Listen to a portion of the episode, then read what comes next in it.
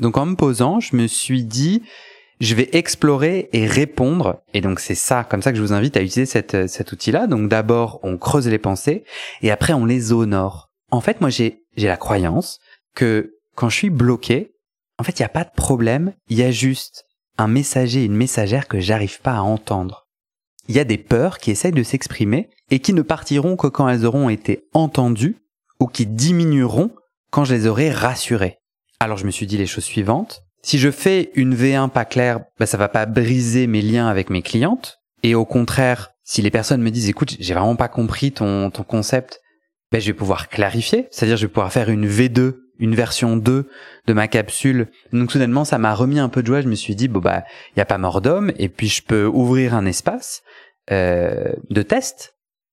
Donc ça, ça répondait à mon inquiétude de mal servir les gens ou euh, de briser un lien. Certains gens se disent oh, c'est vraiment nul et de briser un lien.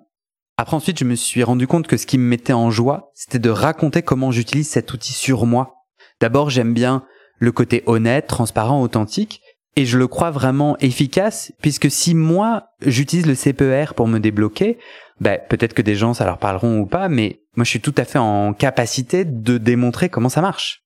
Puis à ce moment-là, je me suis aussi souvenu qu'il y avait au moins trois personnes qui me disaient ah trop cool euh, les capsules sur la gestion du temps, j'attends les, prochaines avec impatience. Et ça m'a aidé de penser à ces personnes en réfléchissant à, à ces capsules sur le CPER.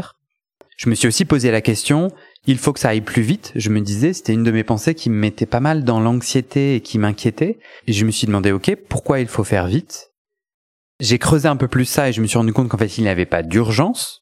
Et rien que le fait de le visibiliser et du coup de m'offrir plus de temps m'a fait beaucoup de bien.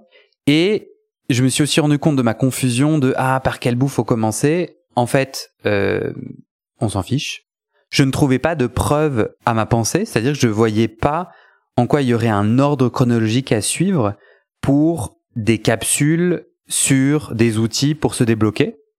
Et enfin, je me suis rendu compte que ce qui me faisait plaisir, ce qui me mettait en joie, ce qui me donnait envie de faire des capsules audio, c'était la simplicité, le fait que ça puisse être pas parfait et le fait de ne pas avoir à lire quelque chose. Et donc soudainement, là où j'avais de la confusion, par quelle bouche commence, tiens, ça va durer longtemps et c'est compliqué, je me suis rendu compte en fait qu'en deux fois 20 minutes, je pouvais rédiger le squelette de la capsule et simplement essayer de l'enregistrer comme ça, avec plus de fluidité et plus de joie. Donc si je récapitule, le CPEAR me permet, un, de comprendre ce qui se passe dans mon blocage. Donc de mettre à jour tout un tas de pensées et de bien voir comment je me sens quand je pense ces pensées et de façon plus spécifique. En fait, pour moi en tout cas, il y a beaucoup de pensées si je prends pas le temps de les rédiger qui agissent en moi sans vraiment m'en rendre compte. Donc par exemple, très souvent dans ma vie, il y a cette pensée de plus vite et quand je la mets à jour, je ne la comprends pas. Donc ça c'est le système de croyance, c'est-à-dire une pensée qu'on pense automatiquement produit des émotions, une action, une inaction et un résultat, et ça devient automatique en fait. Et ce CPEAR, il est actif sans qu'on le sache, et donc s'arrêter, le mettre à jour est très puissant. Deuxièmement, du coup, je peux reprendre du pouvoir. Maintenant que je comprends, que j'entends les pensées, je peux les honorer, me dire, OK, j'ai peur d'une mauvaise qualité, peut-être cette V1 par exemple, est-ce que j'ai envie de la tester auprès de cinq personnes pour la valider avant de la, répandre plus?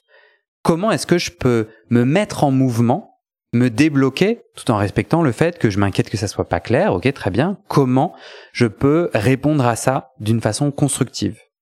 Donc parfois c'est ça, c'est que c'est une messagère, la pensée euh, limitante, et donc elle me nourrit et je peux comprendre. Parfois c'est juste une peur que je dois prendre sous le bras, bah oui, il y a peut-être des gens qui vont revenir vraiment en disant ça me parle vraiment pas et ça sera pas très confortable et je me dirais bah raconte pourquoi? Est-ce que moi je peux faire quelque chose? Est-ce que c'est le l'outil du podcast qui te parle pas? Ou est-ce que c'est le contenu? Qu'est-ce qui n'est pas clair dans le contenu? Etc etc mais quoi qu'il arrive en fait j'ai besoin d'entendre ces retours si jamais je me suis planté si c'est pas clair si c'est trop long ben j'ai besoin de les entendre pour pouvoir faire une V2 et tant que je suis bloqué dans mon envie que ça soit parfait et qu'il n'y a pas de V1 mais je peux pas avancer, j'ai pas de V2 puis j'ai pas de capsule tout court.